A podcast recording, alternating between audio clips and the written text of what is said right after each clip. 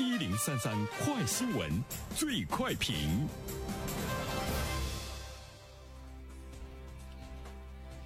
焦点事件快速点评：针对近期专家评议认为多所高校已全面建成为世界一流大学，教育部新闻发言人二十四号表示，我国高等教育的整体实力和世界一流大学相比还有不小的差距，无论是从数量上还是质量上，都要进入世界前列，我们还要有很长的路要走，对此要有清醒的认识。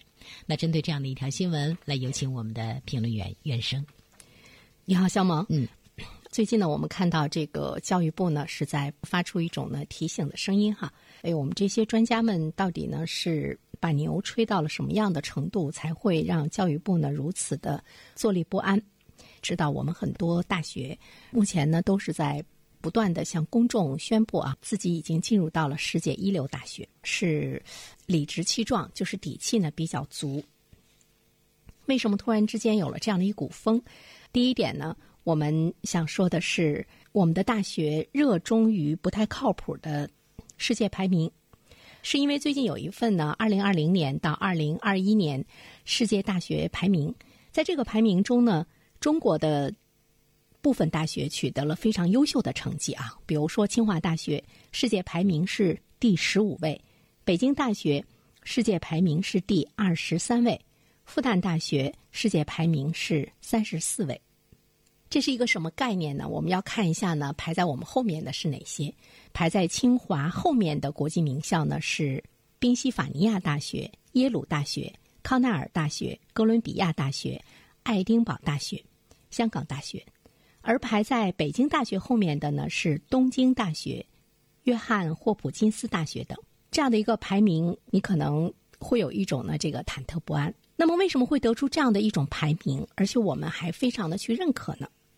呃，我们都知道，在全球来说呢，这个关于世界大学的排名，它有很多，大家呢都不是呢以一份排名呢为这个唯一的一个标准，但是呢会形成一种普遍的认识和排名，基本上呢就不会呢不太着调。但是这一份它有六个指数，学术领域同行的评价占到了百分之四十。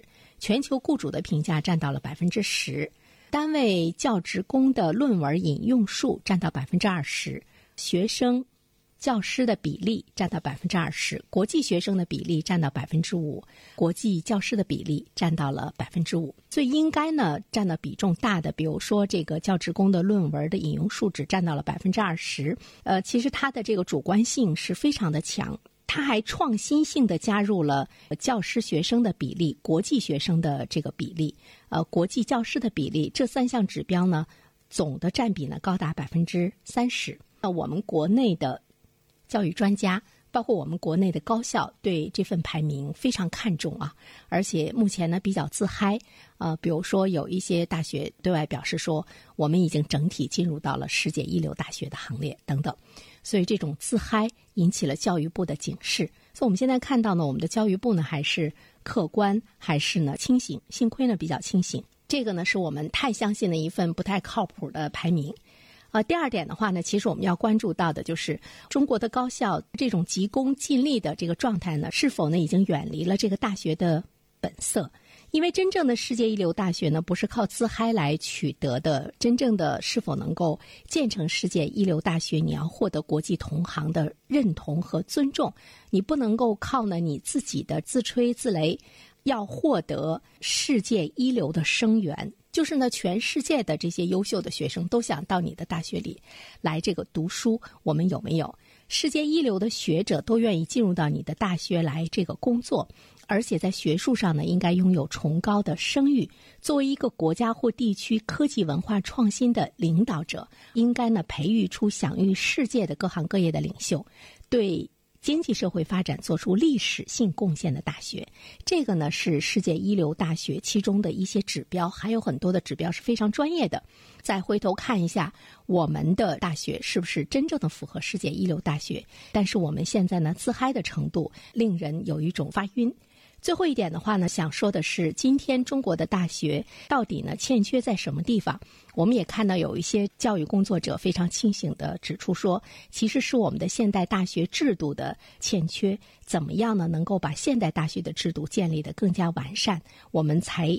真正的拥有呢，走向世界一流大学的一个比较好的基础。比如说，说到了当年的民国时期的西南联合大学，在那样艰苦卓越的环境下。培养了一大批对国家社会产生重大影响的人才，至今我们还在享受着西南联大的人才培养的红利。没有谁能否认，当年的西南联合大学是当时的世界一流大学。那么，请问一下，今天哪所大学可以像当年的西南联合大学培养出那么多优秀的人才，给世界带来重大的贡献？好了，向萌，好的，感谢原生。各位听友，大家好，感谢始终如一收听原声评论。不知道你是否听过原声读书？